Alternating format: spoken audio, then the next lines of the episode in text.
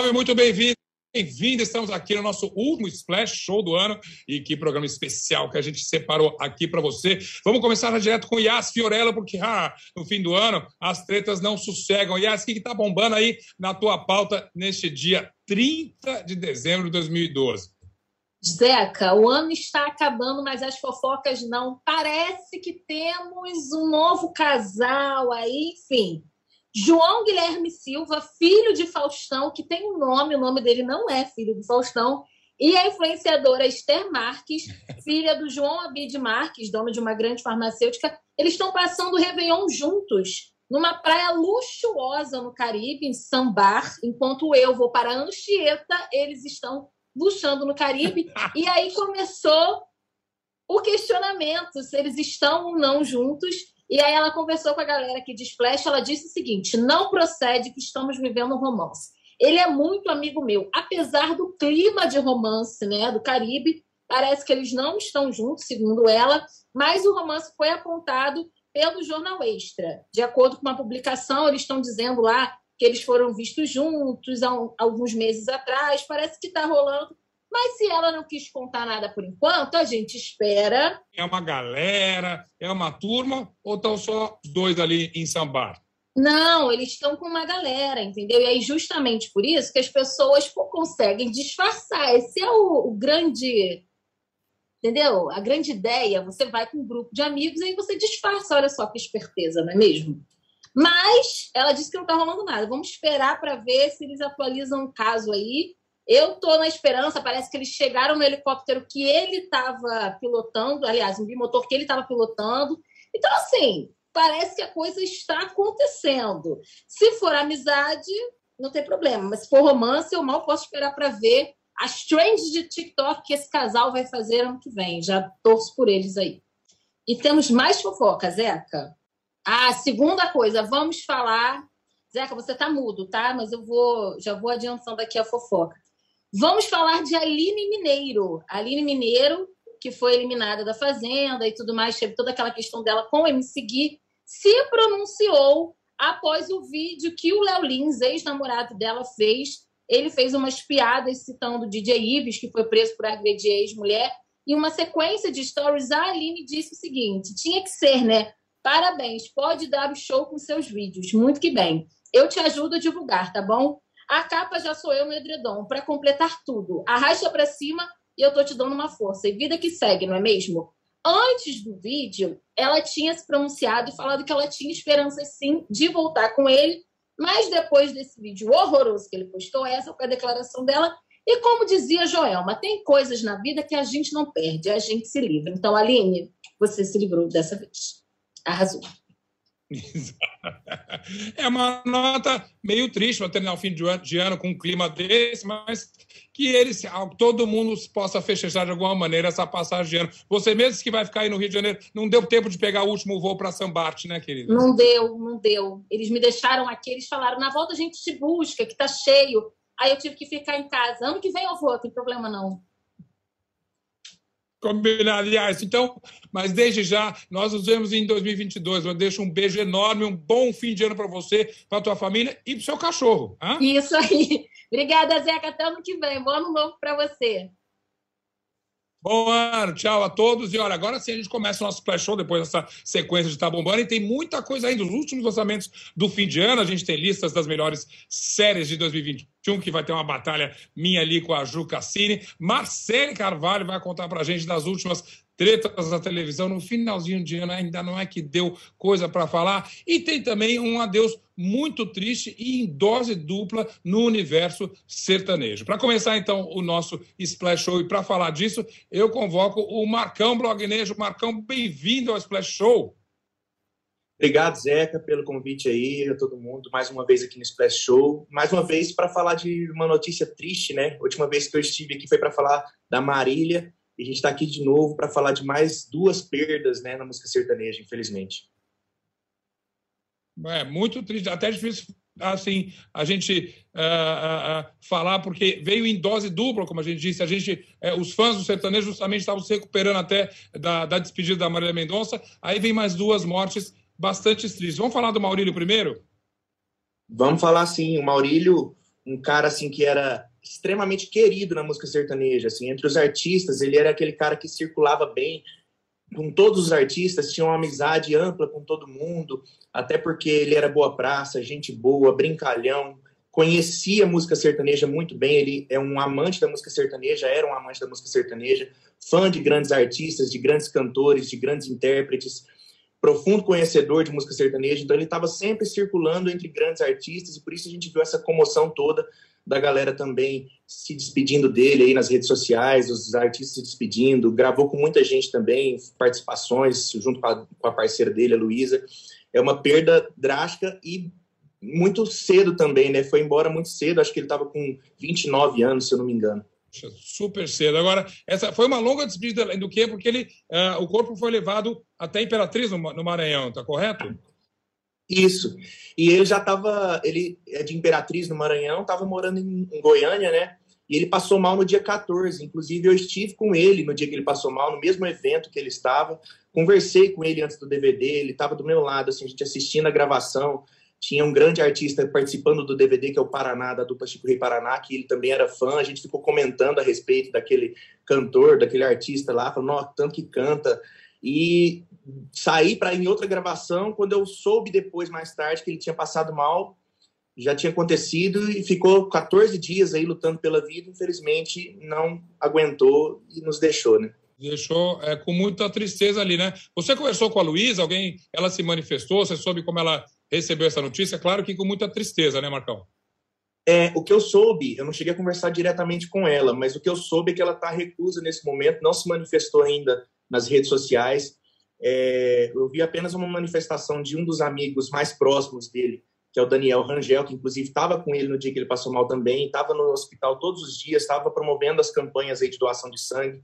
Daniel Rangel é um compositor muito amigo dele, fez é, e foi um dos que se manifestou por enquanto entre os mais próximos aí. A Luísa não se manifestou, mas eu sei que ela estava muito ela estava muito assim diretamente ligada lá a todo o processo dele de, de recuperação, fazendo campanha. Ela doou sangue para ele também, tentou assim fazer uhum. de tudo, pedindo para a galera ajudar. Infelizmente, ela até agora, até o momento ela não se manifestou ainda.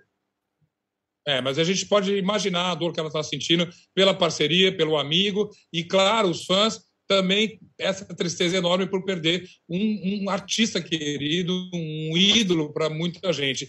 E eu tenho certeza também, é, Marcão, que muita gente que era fã do Maurílio também era fã do Iago, ou seja, é uma, do, é uma dor em dose dupla, não é isso? O Iago, ele, na verdade, ele não chegou ainda a, ele não tinha chegado a fazer sucesso no mainstream, assim, ele ser um artista do primeiro escalão, como Luiz e Maurílio já poderiam ser, talvez, considerados dentro do universo da música sertaneja. Só que o Iago, ele tinha é, uma fama bacana na internet pelas imitações que ele fazia, que ele gostava de imitar os artistas sertanejos, fazia as imitações e era um dos considerados assim, ele era considerado um dos melhores imitadores de artistas sertanejos. E isso levou ele a vários programas de TV. E fora as imitações, ele tinha uma dupla com o irmão dele, Santiago, uma dupla extremamente talentosa. Os dois são ciganos, eram ciganos, eles participaram de reality shows, chegaram a fazer, a ficar em segundo lugar no, no Country Star, do Terra Nativa, da, da Band, que passava mais de 10 anos atrás. É, participou de outros reality shows também. Às vezes, ele, em que ele esteve na televisão, foi sempre para mostrar esse talento e mostrar as imitações também. E era uma dupla que muita gente tinha muita expectativa também pelo talento extremo. Cantava muito bem. Todo mundo esperava muitas coisas boas de Iago e Santiago também. É, o, o, o Santiago, inclusive, ele compartilhou uma mensagem é, nas redes sociais lamentando a morte é, do irmão, né? Depois dessa parceria de 15, 15 anos no palco. Triste essa mensagem também. Triste, não, assim, sofrida, né? Você vê a, a dor que o Santiago estava sentindo também, né? É, eu vi, eu li a mensagem, eu também tinha uma proximidade com os dois também através das redes sociais, o Santiago também. Já gravei também com eles entrevistas, com o Luiz Maurílio também. E o Santiago, além de tudo, era irmão, né, do Iago. É, a Luísa era amiga do Maurílio, então, assim, a dor já é imensa. Agora, imagina você perder, além do parceiro, você perder o seu irmão também. Então, Santiago está bem isolado, não sabe se vai continuar cantando. Ele mesmo disse isso, que não sabe se vai conseguir continuar cantando. Está reunindo forças para continuar. Espero que continue sim, porque ele também tinha o mesmo talento do irmão, era tão talentoso quanto. A gente espera que ele consiga aí dar continuidade a esse projeto maravilhoso do Iago Santiago, que estava só começando, né? É, tomara que ele tenha forças para levar isso adiante de alguma maneira, até como uma homenagem ali. A gente sabe que na música isso acontece demais, as pessoas às vezes perdem um parceiro de, de, de carreira ali e vão em frente e levam esse trabalho como homenagem. Tomara que aconteça isso com eles também. No caso do Iago, tanto o velório quanto o enterro acontece em Curitiba, é isso? Isso, ele é de Curitiba e o velório já está acontecendo lá em Curitiba. O irmão já postou, Santiago postou nas redes sociais os horários, o local, para quem quiser ir prestar as homenagens também. Com relação ao Maurílio, ainda não, não, vi se foi postado aí o local do velório, o local do enterro ainda, mas vai ser Imperatriz no Maranhão. Sim. De qualquer maneira, Marcão, duas mortes, duas, mais duas despedidas, vamos colocar assim, que assinam. É é um, um ano triste para a música sertaneja no Brasil, né? Uh, não precisamos nem lembrar da falta, da ausência que ainda faz Mendonça, né?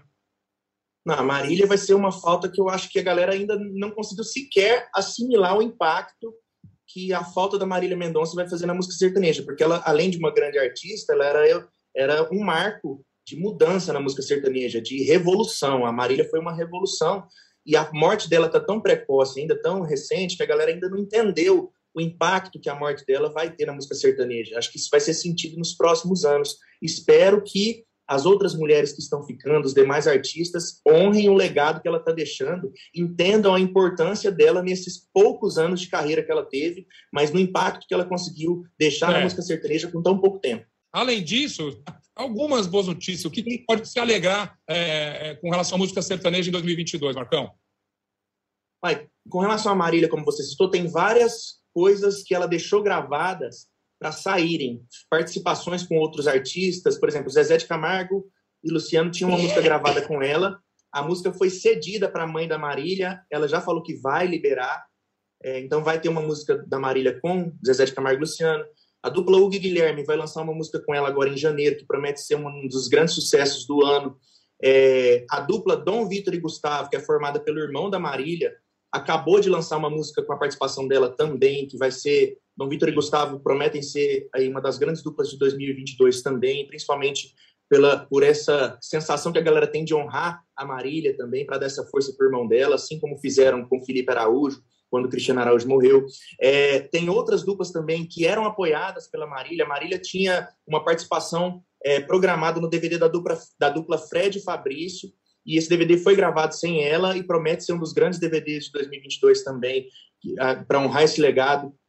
É, entre outros artistas que vão vir também, que a galera às vezes não se entender que a música sertaneja vai continuar crescendo com novos artistas, além de Fred Fabrício, tem nomes como Luan Pereira, que é um cara que está indo muito bem nas redes sociais, no TikTok, uma das trends que mais bombou esse ano é com uma música dele, é, Luan Pereira, o nome do rapaz. Tem outra moça chamada Ana Castela também, que é mais ligada ao agro e tudo mais, para a galera aí da, da, de bota e chapéu também, que promete vir muito bem. Do, o, pró, o próprio Dom Vitor e Gustavo, que eu citei, entre outras duplas de Goiânia, que prometem vir com tudo aí para 2022.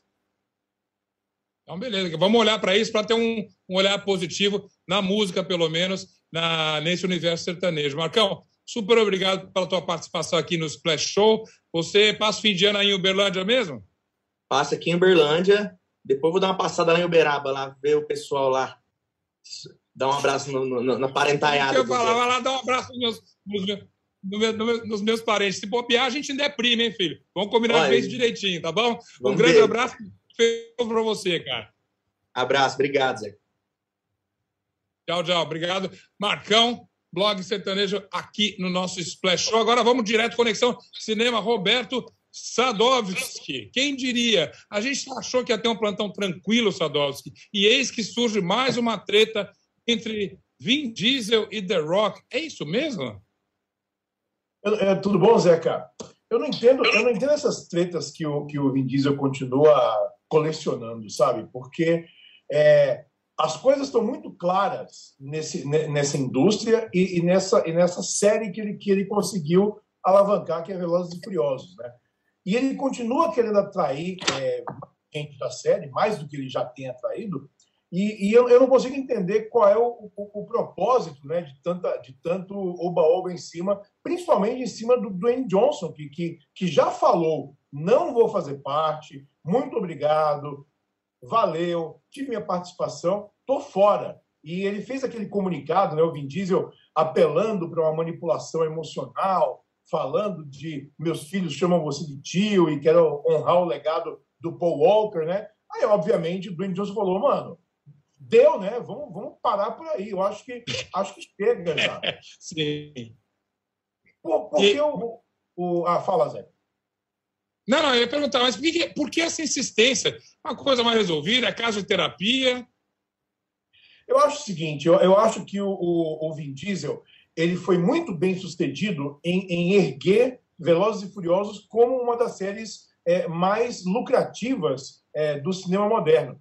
E só, porque nenhum outro projeto do Vin Diesel é, caminhou. Ele fez aquele Babylon AD que não deu em nada, ele fez o último Caçador de Bruxas que não deu em nada, ele fez o, o uhum. Bloodshot que não deu em nada. Então eu acho que ele é muito, ele é muito, é, é, é ele protege muito a série Velozes e Furiosos e ele acha que todo mundo vai, vai enxergar para a série com o mesmo carinho que ele tem. Só que assim, o Dwayne Johnson, como, na estatura dele como aço de cinema, é muito maior do que o Vin Diesel. O, o, o Vin Diesel tem uma capilaridade muito maior é, em, outros, em, outras, em outras séries, né, em outros gêneros e com outros públicos também, que o Vin Diesel não tem. Então eu acho que fica uma, uma certa rusga ali no meio, é, porque o Dwayne Johnson também saiu dessa numa boa, né? Inclusive, emplacou um filme com o personagem dele da série Velozes e Furiosos, né? Só ele e o Jason Statham de fora. O Jason Statham está hum. voltando para a série Velozes e Furiosos também. E o Dwayne Johnson falou: tô de boa, galera, não preciso mais disso aí, sigam em frente aí. Eu acho que agora, depois desse último recado, acabou, né?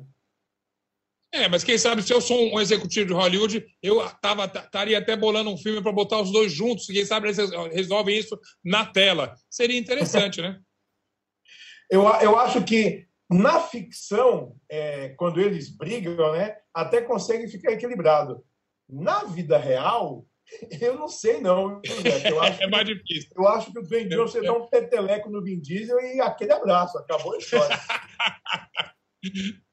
É verdade, é verdade. Bora lá falar de um filme que é super bem sucedido no, nesse final de ano e mundialmente. É... Don't Look Up, como a gente. Aqui é curioso que o, número, o nome em francês, eles usam também o Don't Look Up muitas vezes, e às vezes é o nome em francês. Mas é um filme que também no Brasil estourou e é um sucesso mundial. Roberto Sadowski, é um filme bom, é bacana. Mas é tudo isso? Você consegue explicar esse sucesso todo? Oh, é, eu acho o seguinte, Zeca. O Adam McKay, né, o diretor, é, ele fazia comédias lá com, com Will Ferrell, né? fez o Talladega Nights, ele fez o Âncora, e quando ele passou a fazer um cinema é, um pouco menos escrachado, com a grande verdade, ele foi muito bem sucedido. Né? Então, é, ele teve um reconhecimento de seus pares que talvez ele não tivesse se, se, se mantivesse a, a, comédia no estilo que ele fazia.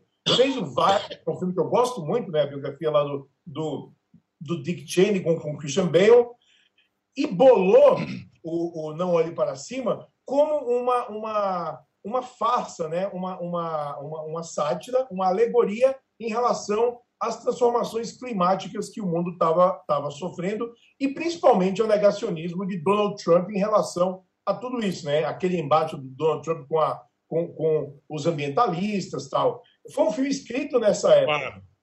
De repente, o lançamento bateu com o coronavírus, com a pandemia mundial, e o filme foi meio que ressignificado, principalmente no Brasil, que a gente vive um surto de negacionismo nas esferas superiores, né, nas esferas federais, que eu acho que as pessoas enxergaram um espelho muito contundente ali. Eu não sou muito fã do filme, Zeca. Eu acho que o filme é isso. ele está no timing errado, eu acho. É, chegou. Mas é que Hollywood também demora até um pouco mais. A gente está. Você também, até, até, tu, Sadowski, acostumado, mal acostumado com a rapidez da internet. Hollywood sempre reagiu, mesmo os filmes de, da Segunda Guerra levaram uns dois, três anos para ser produzidos. Grandes clássicos do Vietnã, nem se fala, que foram nos anos 70, justamente, que eles saíram, no final dos anos 70. Mas que seja para se tivesse essa repercussão e se as pessoas realmente refletirem sobre isso em função desse negacionismo todo, que seja, né? No Brasil está pegando bastante por aí, como você falou, né? É, eu, eu, fiquei até surpreso com o quanto que no Brasil o filme ressoou, até porque as pessoas começaram a repercutir é, em redes sociais, né? Todos os, os, lados, todos os polos políticos começaram a ter uma, uma visão da história, é, algumas visões um pouco, um pouco tortas, inclusive, né? Tem, tem gente que, que, que é o tipo de pessoa negacionista retratada no filme e ainda você está falando, tá vendo? Olha como as coisas são, e você fica, mano, o que está acontecendo, né? Mas eu acho o seguinte, Zeca, uma farsa ela pode funcionar como uma reflexão, né, alguns anos depois, ou como um alerta. O meu problema com o filme é que as coisas que são retratadas no filme, elas, elas não conseguem se equiparar ao absurdo do mundo real. Então você vê o filme, você liga o noticiário e você fala: ah, peraí, o, o filme já ficou velho, porque o noticiário já está atropelando os acontecimentos de uma, é uma velocidade absurda. Então eu acho que tem uma, é. uma certa desconexão aí que fez com que eu não entrasse muito na história do filme. É, isso é verdade. Mas se tiver algum eco no, no, no consciente coletivo, eu já fico feliz. Por isso, vamos recomendar mais uma vez: assista No Olhe para Cima. E vem cá, e outra boa surpresa de fim de ano veio da tela pequena, né, que hoje em dia é tão nobre quanto a tela grande. Vamos falar de o livro de Boba Fett, uh, já aguardado, mas eu achava que só viria em 2022. E essa semana a gente tem, então, essa série que é um mais um filhote de Guerra nas Estrelas, né? Eu acho, olha que a gente fala Guerra nas Estrelas, é que a gente entrega a idade. Guerra, Guerra nas Estrelas é nós. É verdade. É, é, verdade, é, verdade, é verdade. Star Wars. É, eu, eu acho curioso porque o, o, o, Boba Fett, o personagem que foi apresentado num desenho animado é, muito micado, né, que passou na TV americana em 78, é, foi um pouco mais desenvolvido em O Império Contra-Ataca e é, que ganhou esse status de personagem cult dentro da saga, mas ele nunca foi um personagem, sabe? A gente nunca soube que, quem ele era, de onde vem, para onde vai. Então, eu, eu achei uhum. muito, muito providencial que a série né, que está sendo agora, que é dirigida pelo Robert Rodrigues, por sinal, é, ela, ela consegue jogar uma luz numa personalidade de um personagem que a gente que sempre foi, foi em branco. Então, é, não tem o mesmo impacto do Mandalorian, por exemplo, né, porque não temos um Baby Yoda ainda na série, mas eu acho que ela começa é, é, é, tentando preencher essas lacunas de quem é o, o, Boba Fett. E eu acho muito, muito curioso também a volta do Temuera Morrison, que é, nessas coisas de Star Wars, o Temuera Morrison ele, ele interpretou um personagem chamado Jango Fett lá atrás, que foi clonado para fazer o exército de clones né, da, da, da, do Império e tal. E o Boba Fett era um desses clones que ele falou: eu não quero que ele, que ele envelheça rapidamente, eu quero que ele seja eu quero cuidar dele como se fosse um filho meu, né, adotado. Então ele, ele envelheceu normalmente. É, tinha sido descartado, né? E anos depois, eis que o Temuera Morrison é reconvocado e falar: então, olha só, a gente vai fazer a série do Boba Fett, então você está de volta à folha de pagamento de Star Wars. Bom para ele, e eu estou esperançoso que a série abra novos horizontes dentro desse mundo. É, conhecendo bem os fãs de Guerra nas Estrelas ou Star Wars, vamos dizer melhor, é, eles vão ficar felizes, vai ser motivo de festejos agora do fim do ano, eu tenho certeza. Eu mesmo, eu sou de eu sou da época, eu fui ver no cinema em 77, quando ainda tinha cinema na Avenida Atlântica, no Rio de Janeiro. Mas eu não quero entrar em detalhes aqui. Vamos lá, vamos em frente. Vamos falar de uma outra boa surpresa aqui. Agora, no cinema nacional, a turma da Mônica está de volta e promete ser um sucesso também, como foi o anterior, né? Eu acho que tem, tinha que ser um sucesso maior, viu, Zeca? Eu assisti esse Turma da Mônica Lições, eu acho um filme mais redondo, acho um filme é, é, melhor resolvido do que o anterior, do que o Laços, acho um filme mais emocionante, é, é inclusive, e eu acho que, que, o Daniel Rezende, que é o, o diretor do filme, né, é, ele consegue equilibrar bem a história que ele está contando com o legado que a Turma da Mônica tem é, nesses anos todos, de uma forma que agrada os fãs mais antigos, agrada a criançada. Eu fui numa pré-estreia aqui em São Paulo e o que tinha de criança na pré-estreia, querendo ver os atores, né, querendo ver a turminha, querendo tirar foto. Então, eu acho que de todas as propriedades intelectuais da cultura pop que o Brasil tem, Turma da Mônica eu acho que é a maior, a mais sólida, a mais longeva e, e, e precisava mesmo dar esse passo para o cinema de uma forma bacana. E eu acho que esses dois filmes conseguiram dar esse passo. Eu espero que todo mundo vá ao cinema assistir. Isso é, Isso é verdade. Inclusive, ampliando até, atualizando bastante essa história. A gente tem uh, essa notícia de que tem, eh, se não me engano, uma atriz ali que faz a primeira personagem uh, negra uh, no filme. E quem conversou com ela foi a Marcele Carvalho. Então, deixa eu chamar a Marcele para a nossa conversa aqui. Marcele, isso, de... Oi, Zeca. Oi, Sadovski. Oi, gente. Olá. Pois é, eu conversei com a Emily Nayara. Ela tem 13 anos, é uma fofa, e ela faz a Milena, que é a primeira personagem, né, a primeira menina negra da turminha da Mônica. E ela, preciso nem dizer, né? Ela tá numa felicidade absurda por personificar essa personagem, né? Ela, ela me contou, né, que quando ela ela já lia né, os livrinhos, os, os gibis da Turma da Mônica, acho que desde os seis anos, né, ela está com 13. Então, quando ela fez o teste, que ela foi escolhida, então ela falou: agora não acredito que quando a Milena entrou em, 2000, em 2019, eu já fiquei super animada. E agora eu não acredito que sou eu que estou dando vida à Milena. Então ela está muito feliz. Ela está uma, uma fofa, gente. Super bacana. Eu imagino que, assim como o Saudoso falou, que tem uma, uma procura grande pela fotos com os, artistas, com os atores e com as atrizes agora, certamente a, a Emily também vai ser bastante procurada. Você chegou, você estava na pré-estreia, você chegou a ver o elenco, Sadovski? Não?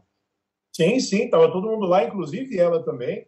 É, a turma toda estava tirando foto, estava tava todo mundo muito feliz, né? Eu acho bacana que o, o, o Maurício de Souza e, e a, equipe que produz os gibis dele, há muito tempo já estão é, em cima desse de, é, é, de, de, olhar representatividade, de olhar inclusão, de colocar personagens que representem melhor a maior gama possível de crianças que a gente encontra no Brasil, né? Um país tão plural e é representado de uma forma muito plural também nos gibis. Então, esse segundo filme, ele consegue sair do núcleo, né? Mônica, Cebolinha, Cascão e Magali e ampliar bastante com outros personagens que também tem é, uma participação é, muito grande. Inclusive aparece o Bidu rapidamente, um cachorro azul ali no meio, que eu achei muito legal.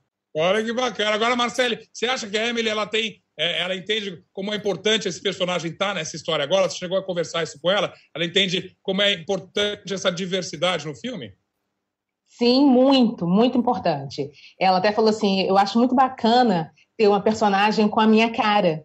E acho muito legal que agora as crianças também, né, outros meninos e outras meninas também possam se ver, também possam se identificar.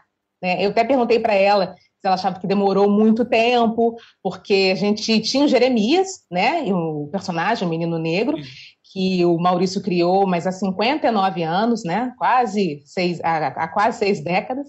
É, se, ela, se, ela, achava que demorava muito tempo, mas ela não quis entrar muito nessa polêmica, não. Ela só falou que tudo tem seu tempo e que agora chegou o tempo da Milena, apesar de ela saber e ela sentir a falta de representatividade em vários outros espaços, né? Mas ela está muito contente também com essa responsabilidade, sabe? De poder é, é fazer com que outras crianças agora consigam olhar para a historinha, que já é um sucesso, né, como o Sadovski falou, há muito tempo, mas agora olhar e falar, caramba, olha ali o meu cabelo, caramba, olha ali, como é, é que eu tô? É. Se ver é muito importante, e, né? E, isso é legal, é isso que a gente tem que comemorar. Vem cá, Marcele, eu tenho muito assunto com você hoje ainda. Fica aí, a gente já volta a se conectar. Só vou me despedir do Sadowski aqui agora. Sadowski, com uma lição de casa. Aproveita esse final de ano e faz para a semana que vem uma listinha de prioridades aí. O que, que você acha que vai bombar? Quais são as suas maiores expectativas para 2022 no cinema? Olha, não vale falar de Batman, tá? Porque isso aí é bola cantada. nem, de, nem, nem, nem de Pantera Negra 2. Combinado? Você faz uma deixa listinha que eu te cobro semana que vem. Abraço. Tchau, Sadowski. Até já, bom ano novo para você. Marcelo, segura aí, a gente vai fazer um intervalo de um minutinho rapidinho e já volta aqui com o Splash Show. Até já. Até já.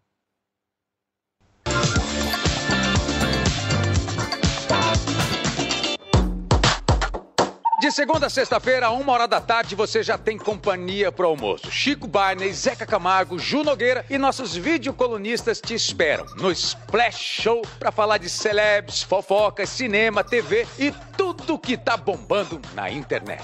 Toda segunda, às 7 horas da noite, Nayara Azevedo recebe convidados na fazenda para bater papo, cozinhar e, claro, encarar uns perrengues no pé na bota. Às terças, tudo aquilo que você não entende muito bem, tá bem mastigadinho no Splash Explica, às 7 horas da noite. Quarta-feira, às 7 horas da noite, é dia de desmentir fake news sobre toda e qualquer coisa com Pirula e Gilmar no Fake em Nós. Às quintas, o encontro é comigo, no Atalab. Entrevistas, games, entretenimento. É a internet que parece TV. E o famoso sexto fica com os meninos do Rabisco Falado, com os melhores desenhos para as descrições mais malucas possíveis. Vem pra Splash!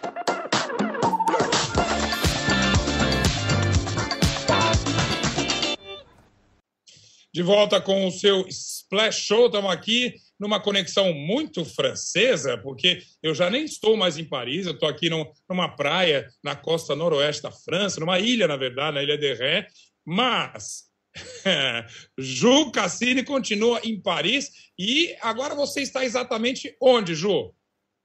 Então, eu tô em Chantilly, perrengue chique, perdemos um trem, mas tá tudo certo. Pelo menos perdi um trem em Paris, né? Aqui na França. sei. Então você também não tá em Paris, é isso? Você já foi para Chantilly? Não. Sim, agora tô no interior, então vou, tô tentando voltar agora, né? Quem sabe eu consigo. O, o, Réveillon você vai passar na capital, vai passar em Paris mesmo? Sim, na capital. Na capital. Hum, então, muito bem. vou estar aqui nessa Ilha de Ré, que é um lugar muito bonito, onde a luz está caindo. Ah. Já está aqui, final da tarde, aqui já, já são quase 20 para 6 da tarde. É, Sim. é maravilhoso. Mas olha, não, você não vai escapar, não. Eu volto dia primeiro para ir, nós vamos tomar aquele nosso café. Mas vamos lá. Com certeza né, conversa de café francês, parisiense. Vamos às novidades, ou melhor, o que a gente espera das novidades. O que, que a gente já sabe sobre Harry Potter, que eu acho que é uma das coisas mais aguardadas para 2022, né? Com certeza, a gente já falou aqui várias vezes, o especial de Harry Potter finalmente vai sair. No Brasil, no comecinho da manhã já vai dar para assistir, só na HBO Max, então você precisa ter assinatura para conseguir assistir lá. Mas o especial promete, a gente já teve até alguns spoilerzinhos que saíram em propagandas do, do documentário. Inclusive, né, a J.K. Rowling não vai estar tá lá, mas alguns personagens, alguns atores falaram sobre ela, tem alguns arquivos sobre ela, então isso a gente já sabe que vai acontecer. E também promete, né? Tem várias fofocas aí do set de filmagens também que a gente vai ficar sabendo. Então, eu particularmente estou muito ansiosa. A primeira coisa que eu, faz... que eu vou fazer no dia primeiro vai ser assistir isso. ah, o elenco principal está todo confirmado, Joelho? Sim, todo né? confirmado, sim. É? Os três, o, o, os atores do Harry, do Rony e da Hermione, com certeza vão estar tá lá. Tem alguns que também são coadjuvantes, mas são muito importantes para a saga, que também já estão confirmados. Então, grande parte do, dos que a gente conhece, né, dos mais famosos, vão estar tá lá participando. E aí a gente vai saber mais sobre a produção do filme, sobre os bastidores, algumas coisas que eles uhum. não contaram até hoje, né? E até para eles relembrarem essa época, porque já faz bastante tempo, né, que, que os filmes foram lançados, então... Nós estamos falando de 20 anos, né, Ju? Você era garota. Pois é, menina, pois, menina, é tudo. é. Eu tenho certeza que os fãs vão se emocionar, porque os atores e atrizes também vão se emocionar. Acho que vai ser emocionante para todo mundo, né? Os dois, Potter, exatamente. Não, não falar de, de emoção, né? Não tem como. E todo mundo que cresceu junto com Harry Potter com certeza vai se emocionar, assim como eu. Tá eu que não cresci, eu já era grandinho, eu, mesmo, eu também vou me emocionar, posso imaginar a tua geração de quem está assistindo a gente. Vem cá, Exato. vamos fazer uma batalha de, de séries em 2021? A gente adora a lista, né? Você Com certeza! Eu fiz a minha lista, talvez seja um pouco polêmica, não sei se todo mundo vai concordar comigo, mas eu acho que vai ter algumas que a gente vai concordar, hein? Então, quais são as suas cinco melhores séries de 2021?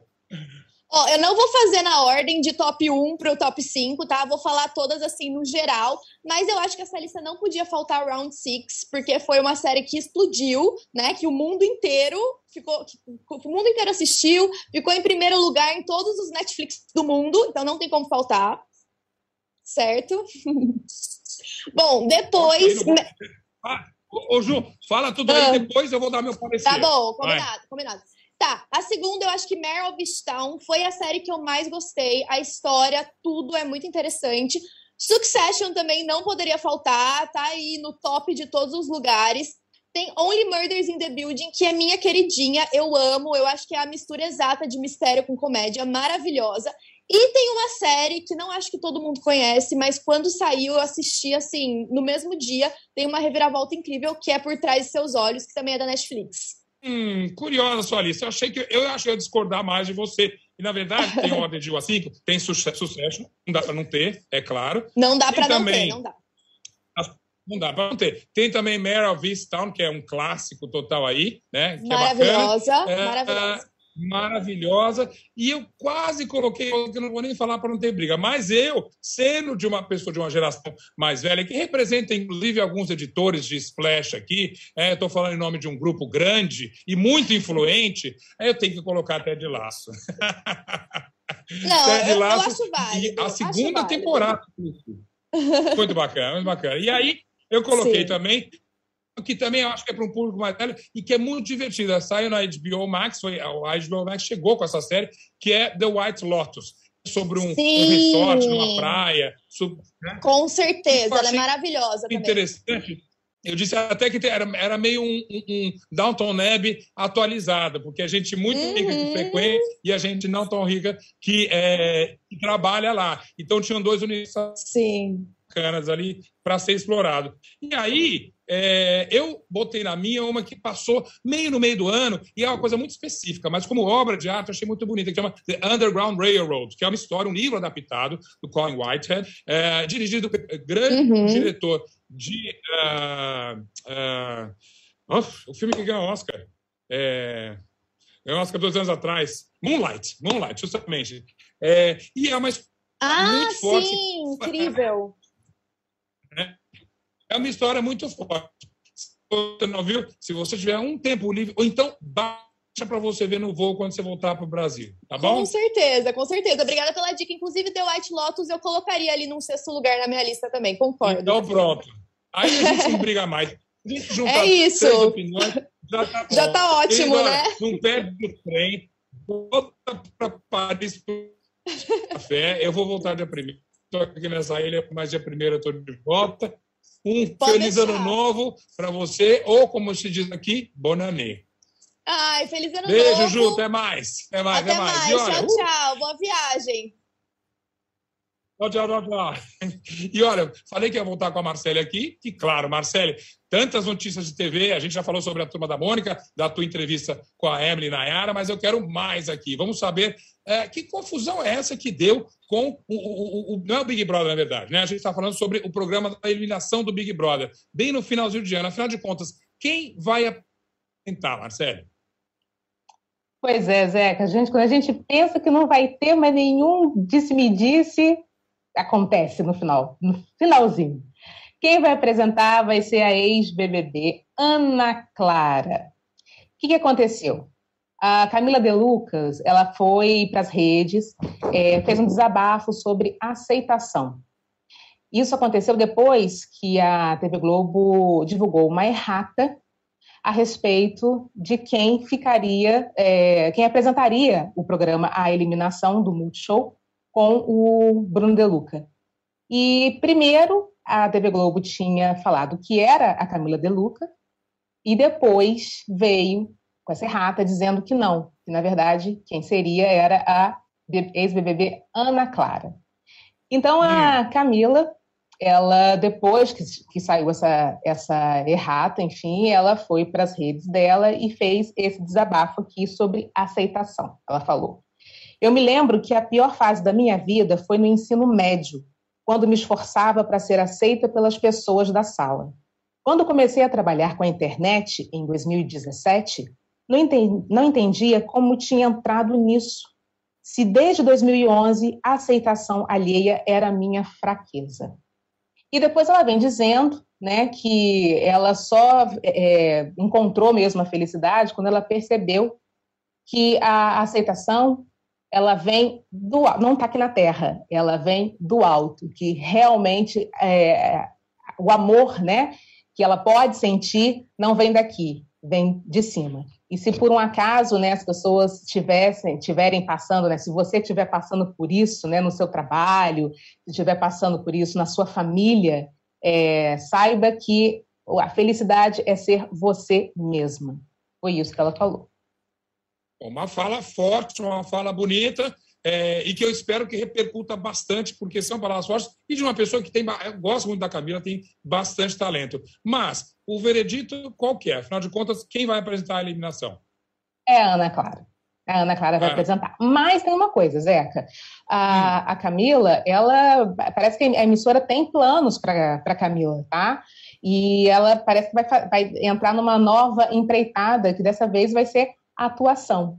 Ela comentou aqui com a gente mesmo, no Splash, que ela ela está estudando, né, que ela não pode falar muito, mas é, é algo na TV Globo, sim, mas que ela está uhum. estudando uhum. para fazer uma coisa bem legal, para trazer uma coisa bem bacana para o público dela, né, para o público da gente. E só lembrando uma coisa é. que eu esqueci de falar é que a TV Globo ela foi procurada, né, para saber por que dessa alteração, né, dos nomes das apresentadoras, né? E aí é, a TV Globo então deu a justificativa que, o, que essa alteração, na verdade, né, foi um erro, né? Houve uma troca por conta de um erro. Foi isso que hum. ela disse. Hum, Mas a Camila parece que está caminhando aí, tá? Ela não está deixada ao léu, não, tá? Ela está estudando. Eu acho que vem aí alguma, alguma coisa na dramaturgia com ela. Claro, porque ó, a gente torce por ela total talento. A gente sabe que ela tem e muito, Camila. Vai em frente, 2022 vai ser seu ano. E olha, para terminar numa nota mais, é, mais carinhosa, mais bonita, a gente teve uma informação bacana. A Glória Menezes, que obviamente passou pela Covid esse ano, é, sofreu bastante. O Tarcísio a gente se despediu aqui mesmo no Splash Show, é, mas ela apareceu agora no final do ano e emocionou muita gente, né, Marcelo? Foi, foi. Esse final de ano foi de muita emoção para a família, porque a Glória ela levou a filha, Maria Amélia, até o altar. A Maria Amélia, que tem uma, uma relação de 24 anos com um artista, com um cirurgião plástico, ela resolveu é, oficializar essa união e foi na fazenda da família, no interior, no interior de São Paulo, em Porto Feliz, aonde a Glória é, está desde o início né, da, dessa pandemia. Então, foi uma emoção muito grande a, a Glória poder levar né, a filha ao altar ela que é enteada, né, do, do Tarcisão, e a Glória pôde fazer isso, né, com muito, com muito carinho, com muito amor, levou a é. filha até o altar. E emocionando todo mundo. Emoção a gente ah, gosta mais do fim do ano. Olha, vem cá, eu passei essa lição de casa é, para o Sadovski, não passei para a Ju, mas eu encontro, encontro com ela lá em Paris, eu passo, vou passar para você me prepara para a semana que vem as coisas que você mais está esperando na televisão em 2022. Não vale, não vale o remake de Pantanal, porque todo mundo está esperando. Eu quero ter olhar. É. Quebrou minha perna. Aí fica fácil. Aí fica... Não, mas é lição de casa. É para a semana que okay. vem. Hoje eu quero alguém que você curta a tua família, a tua casa. Você vai passar um fim de ano aí no, aí no Rio? Não, eu tô, eu tô fora do Rio, eu tô aqui em Penedo, interior, né, do, do, do Rio. Que, né? Conheço, claro, claro. Eu tô aqui, vou passar aqui com o pessoal. Tá ótimo. Então aproveita bem com, tua, com teus amigos, queridos, se for com a sua família também. Marcelo, um beijo grande. A gente se vê só em 2022, semana que vem, tá? Tá bom, um meu beijo, amor. Curta querido. você também aí, viu? Um beijo. Feliz 2022. Pra todo mundo. E olha, Estamos quase chegando no final, mas eu só queria reforçar um cantinho aqui, porque eu uh, sugeri esse filme quando estava no trailer ainda, e ontem eu vi 2021 Nunca Mais. É o mesmo documentário de 2020 Nunca Mais, a mesma equipe, são histórias verdadeiras, ou seja, tudo é noticiário, comentado por claro, artistas que são historiadores, como Hugh Grant, tem a Tracy Woman, que faz uma, uma uh, apresenta uma âncora de canal a cabo nos Estados Unidos, acho que muito uh, influenciada, muito inspirada na Janine Pirro, que é da Fox News, é claro, ou seja, um elenco maravilhoso que comenta aquelas coisas como se fossem surreais. Aliás, como disse bem o Sadowski há pouco, as coisas que acontecem são surreais. Está difícil a ficção correr atrás e contar para a gente coisas mais surpreendentes, leia-se, bizarras, do que o que está acontecendo de verdade. Mas a gente, podendo rir disso tudo, a gente vai em frente. E claro que a gente vai rir muito com é, 2021 nunca mais. Aqui em inglês chama-se Death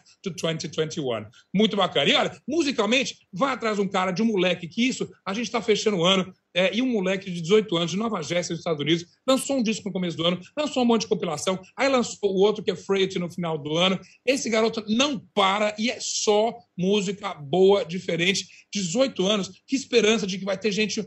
Esse aí é o Delete é, é DLTMK, o Delete Mackey. Esse é esse cara, mas ele é uma, um vulcão de ideias. E isso, uh, nem sei quais dessas ideias vão vir, vingar ou vão virar para 2022. Mas saber que tem um garoto de 18 anos fazendo coisas incríveis e sensacionais é uma promessa de que a gente vai vir em 2022 com muita coisa legal. E é esse o meu desejo para você que está sempre aqui com a gente no Splash Show. Quer mandar um feliz ano novo? Vai lá, arroba Splash Underline UOL. A gente está esperando e de todo o coração, para todo mundo que acompanha a gente, super obrigado. Entrem com tudo em 2020, inclusive um abraço carinhoso e uma torcida grande para o nosso editor, Osmar Portillo, né? Porque ele vai correr a São Silvestre. Quem sabe a gente não está esse furo a qualquer momento. Voltamos com a vitória esplendorosa do nosso editor nessa corrida tão tradicional que a gente vai acompanhar. Mas agora, sério, de coração, para todo mundo, quem está aqui mesmo por trás das câmeras, que não acompanha, o Paulinho, todo mundo, toda a sua equipe, super obrigado e a gente se vê em 2022.